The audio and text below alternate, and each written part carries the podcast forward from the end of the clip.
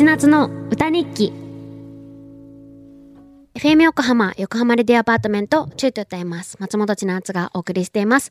ここからは歌日記のコーナーです。今日の放送を振り返って一曲、作詞作曲して生演奏しちゃいます。チョユーターの皆さんからいただいたメッセージも曲の大事なスパイスなのですが、今日のスパイスメールはラジオネーム、郵便局のたけちゃんさんからいただきました。読みます。ちーちゃんこんばんは。こんばんは。先週の神回をタイムフリーギリギリで聞けて、めちゃくちゃ楽しい放送でした。いやー、神回でしたね。えー、ミレンさんが先輩って呼ぶのがリアルでした。そう、もうなかなかもう、先輩って呼んでくれる子も少なくなってくるからね、貴重ですよ。えーおじいちゃんおばあちゃんの話。子供の頃母が仕事をしていたこともあり、学校が終わったら毎日のようにちょっと離れたおばあちゃんの家に通っていました。おじいちゃんは物静かでしたが、反対におばあちゃんは、しわしわごわごわの手なのにとても器用で、うどんを打ったり、斑点を縫ってくれたり、自転車を直してくれたり、中学生くらいまで散髪もしてもらっていました。完璧ですね。すごいね。えー母よりも魔法の手でした。最近見なくなったけど、おでん屋さんや焼き芋屋、えーリアカー引いて売りに来てたのを買ってもらうのも楽しみだったのを覚えています。えーおばあちゃんもそうだし、自分は全く不器用なので、ギターを弾ける人も本当に羨ましいです。ミさんが作っちゃうくらいですから、やっぱりちーちゃんは器用なんでしょうね。いや、不器用ですよ、うちは。ミさんがぐらいしかできないからね、逆に。ミさんが作れてもね、あんまりね、あの、役に立たないからね。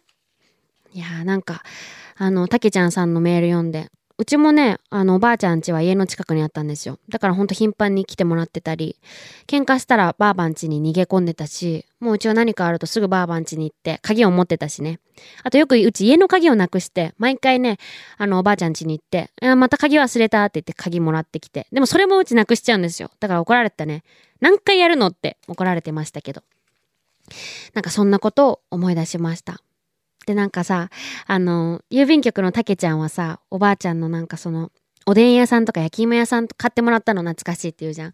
うちはさ、あの、リビンっていうなんかあの、スーパーみたいなところに行って、あの、アイス買ってもらったりするのがすごい楽しかったの。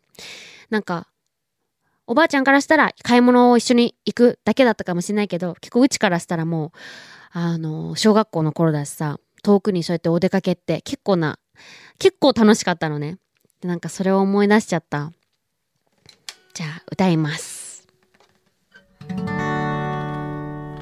曲名どうしよっかな。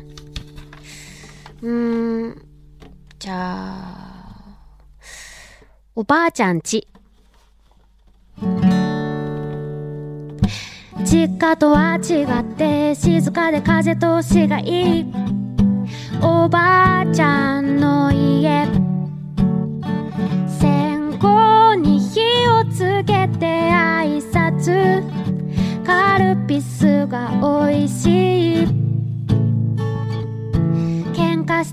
を出てたらここに来て。心を落ち着かす。